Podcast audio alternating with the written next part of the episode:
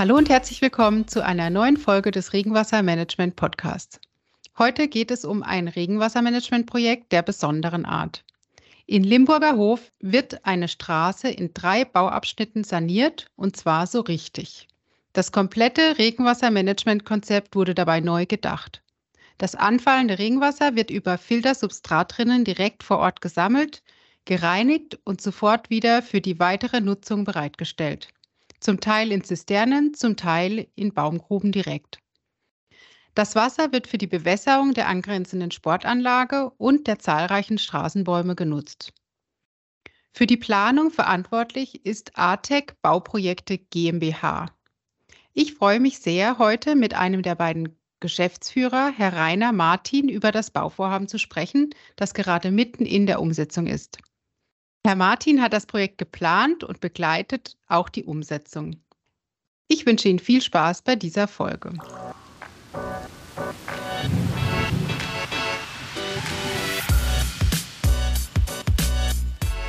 Herzlich willkommen, Herr Martin. Schön, dass Sie heute die, sich die Zeit nehmen und Gast in unserem Podcast sind. Ja, guten Tag. Ja, mein Kollege, insbesondere der Herr Holzer, berichtet immer wieder äh, ja, in, in unseren Gesprächen, was für ein toller Partner Sie sind in diesem Projekt und auch, die, ja, dass die Zusammenarbeit äh, richtig Spaß macht beim ja, Austüfteln, beim Planen, beim ähm, ja, Umsetzen äh, die, diese, dieses schönen Projekts. Ja, wie, wie war so Ihre Erfahrung bisher im Projekt? Ja, das ist ein Straßenbauprojekt der Gemeinde Limburger Hof. Die Gemeinde Limburger Hof hat einen Gesamtausbauplan der innerörtlichen Straßen entsprechend den Zustandsdaten. Und wir hatten den Auftrag vor drei Jahren bekommen. Im Zusammenhang mit dem Straßenausbau sollte auch äh, Teile des Kanals saniert werden. Die Wasserleitung musste komplett erneuert werden und es wurde eine Gashochdruckleitung verlegt. Diese Planung wurde in Abstimmung mit allen Beteiligten. Wir haben an diesem Straßenprojekt viele öffentliche Einrichtungen. Es gibt eine Kita, einen Kindergarten, ein Jugendzentrum, ein Altenheim, zwei Sportplätze und eine Schule. Und diese Straße ist eine wichtige innerörtliche Verkehrsstraße, hat eine Länge von ca. 700 Metern und eine Ausbaufläche von ca. 8000 Quadratmetern. Wir haben den Limburger Hof relativ wenig Gefälle, das heißt äh, von 0,5 bis 1 Prozent äh, Gefälle innerhalb der Straße, Längsgefälle. Die Kanalisation ist, der Mischwasserkanal, äh, ist als Mischwasserkanal vorhanden und ähm, ist auch teilweise überlastet, gerade bei Starkregenereignissen. Das war, war, der, war das auch der ja. Grund, warum äh, die Sanierung angestoßen wurde? Oder? Die Sanierung wurde angestoßen, weil diese Zustandsdaten äh, der Straße im Bereich mangelhaft lagen. Das heißt, die war im, im Straßenbauprogramm an vorderster Stelle. Und äh, es gab also viele Verformen, Risse, Schäden, äh, die vor allen Dingen, weil die Straße, wie gesagt, von Schulkindern, Kindergartenkindern und auch vielen Radfahrern und Sportan und Leute, die an die Sportanlagen fahren, genutzt wird, ist also die Verkehrssicherheit an erster Stelle und deshalb wurde dieser Straßenabschnitt auch vorrangig jetzt in die Sanierung eingebunden. Okay. Und was waren konkret die Anforderungen an Sie? Wir hatten, wie gesagt, im Mischwasserkanal Sanierungen durchzuführen. Dabei wurde auch festgestellt, dass der Mischwasserkanal schon an seinen Grenzen der Belastung ist. Und wir hatten also überlegt, weil wir also viel Verkehrsraum zur Verfügung haben. Wie könne man die Regenwasserbewirtschaftung in diesem Bereich verbessern, den Mischwasserkanal entlasten und anfallendes Oberflächenwasser an Ort und Stelle verwerten, nutzen, speichern, rückhalten und nur im Notfall noch an die vorhandene Mischwasserkanalisation abgeben. Das wurde auch in den Gemeinderäten und den Beteiligten erörtert und wir haben dann eine Lösung gefunden, die wir auch wasserrechtlich genehmigen ließen, äh, wobei wir das Oberflächenwasser größtenteils innerhalb des Planungsraumes belassen. Ich finde, es ist wichtig, dass man, wie gesagt, hier gerade im Regenwasser äh, wir haben da unterschiedliche Faktoren. Wir haben immer weniger Regenereignisse, aber immer stärkere. Mhm. Und dem muss man halt irgendwo Rechnung tragen. Und wenn ich halt Stauräume schaffe und das Regenwasser vor Ort haben, dann ist das also besser, als wenn ich direkt über Straßenabläufe immer in die Kanalisation schicke und irgendwo kommt es dann zu erheblichen Belastungen oder mhm. Überschwemmungen. Das können wir also vermeiden, indem wir das dezentralisieren und Stauräume schaffen. Ja, und Sie haben gesagt, Sie haben eine Lösung gefunden. Wie, wie kam es zu dieser Lösung oder wie, wie haben Sie die gefunden? Wir haben also den Verkehrsraum neu geordnet im Zuge der Planung. Es gab also jetzt äh, im Bestand viele asphaltierte Flächen. Das Wasser ging also von den asphaltierten Flächen direkt über Straßenabläufe in die Mischwasserkanalisation.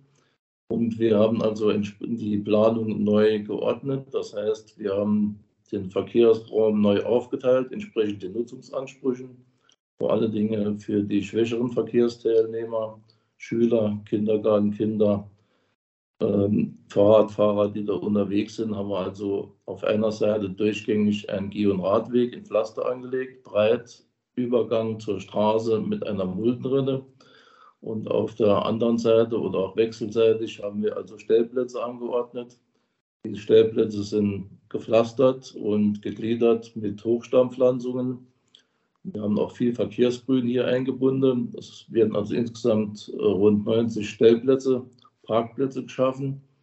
Und der Verkehrsraum, vor allen Dingen die Asphaltfläche, wurde um mehr als die Hälfte reduziert.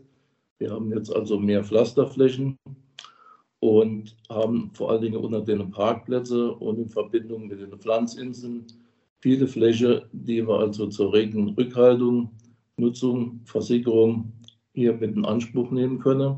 Mhm. Auch die zwei Sportplätze, die im Bereich der Planung liegen, verbrauchen im Jahr ca. 7000 Kubikmeter Trinkwasser für die Bewässerung. Und wir können also auch über Regenwasserspeicher äh, hier äh, Trinkwasser substituieren und für die Bewässerung zur Verfügung stellen. Kann man schon berechnen, wie viel substituiert werden kann? Wir haben also in Limburger Hof etwa Jahresniederschlag von 550 Milliliter.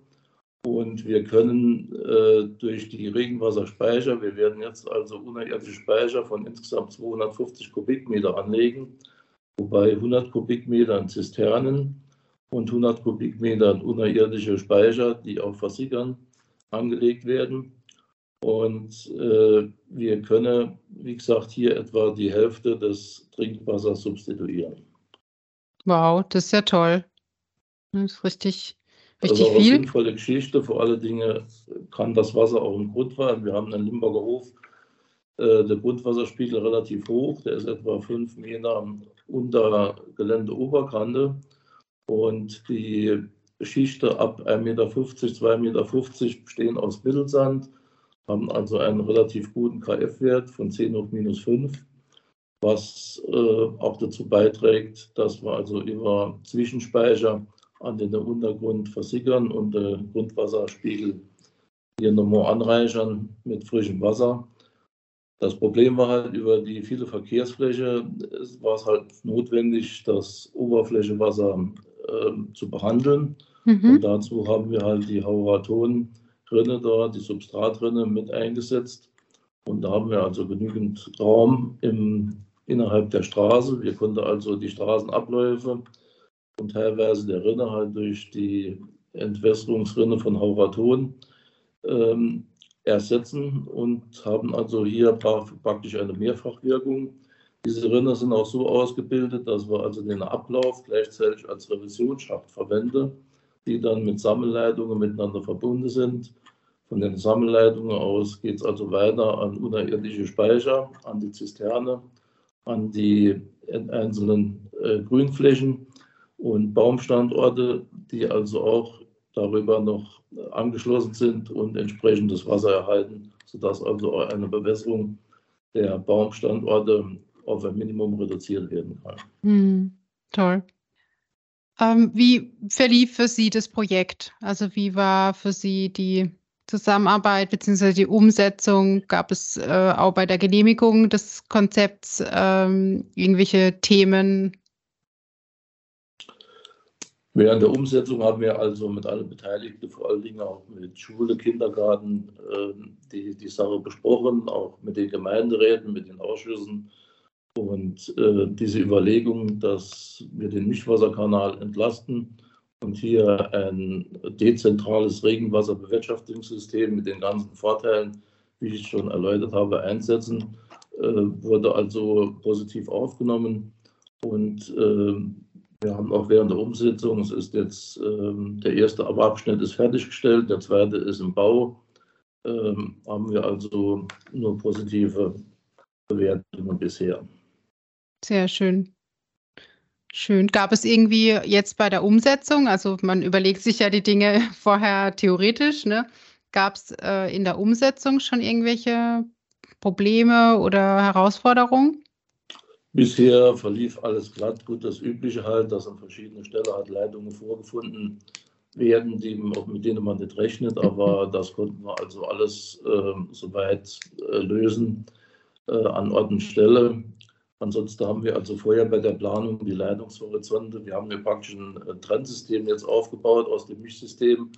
Und äh, im, wird also nur im Extremfall gibt es einen Notüberlauf an die vorhandene Mischwasserkanalisation aber über 90 Prozent äh, des Regens kann also an Ort und Stelle halt genutzt werden durch Verdunstung, Versickerung, Speicherung.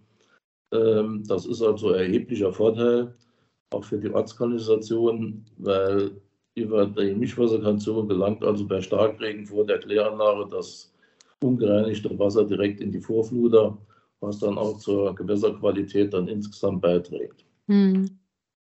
Sehr schönes Projekt, ja. Sie, äh, erlebt man nicht also all die Tage. Ne? Und wenn man vor Ort war, also ich war jetzt schon zweimal äh, dort, ne, dann ist es erstmal unscheinbar, ne, was da im Hintergrund alles an Planung passiert, im Untergrund alles an, an Technik äh, verbaut ist.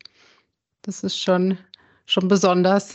Also die Kinder, die dann am Schluss zur Schule laufen, die wissen gar nicht, was da für ein tolles äh, System eigentlich dahinter steckt. Ne? Gut, man sieht am Ende nur die Oberfläche, genau. aber was wirkt, ist im Untergrund verbaut. Genau. Und die hoffentlich schönen grünen Bäume. die kommen erst im Herbst. Wenn ja. die Pflanzzeit über Herbst und Winter werden also die Bepflanzungen dann durchgeführt. Okay. Gab es bei der Auswahl der Bäume irgendwelche Besonder Besonderheiten zu beachten? Die Bäume haben wir mit dem Grünflächeamt der Gemeinde ausgesucht. Also die haben entsprechende Fachkräfte und äh, die haben hier auch Straßenbäume, die äh, sich bewährt haben, ausgesucht. Die Pflanzliste haben wir entsprechend an die Baufirma weitergegeben, die dann entsprechend vom Fachunternehmen die Bepflanzung durchführen lässt. Okay. Und das erfolgt im Herbst, haben Sie jetzt gesagt? Die Bepflanzung erfolgt von Herbst bis Frühjahr, wird also okay. noch abgestimmt mit den Fachbehörden. Grundsätzlich Fertigstellung vom Projekt ist für wann geplant? Wir haben also letztes Jahr im November angefangen. Der erste Bauabschnitt äh, wurde vor Ostern fertiggestellt. Ähm, morgen wird im ersten Teil des zweiten Bauabschnittes die Asphaltarbeiten werden dort durchgeführt, sodass wir vor Pfingsten dort auch schon fertig sind. Wir haben den Bereich, wo der Kindergarten ist, äh, auch so aufgeteilt, dass also immer eine fahrlose Zuwägung vorhanden ist. Und äh, wir planen also das Gesamtprojekt bis Ende des Jahres fertigzustellen. Okay. Wenn uns das Wetter nicht irgendwo dazwischen kommt. Ja. ja. ja. Gut, ja, ich werde immer mal wieder vor Ort sein und, und mir das anschauen. Äh, wir begleiten das ja auch über Social Media, ähm, die, die Baufortschritte und das System. Von dem her, ja, Vielleicht sieht man sich ja mal vor Ort auf der, ja, schön, ja. auf der Straße, genau. Ja, dann äh, erstmal ganz herzlichen Dank, Herr Martin, für das tolle Gespräch. Ähm, und ja, wünsche Ihnen noch einen schönen Tag. Gerne. Hat Spaß gemacht.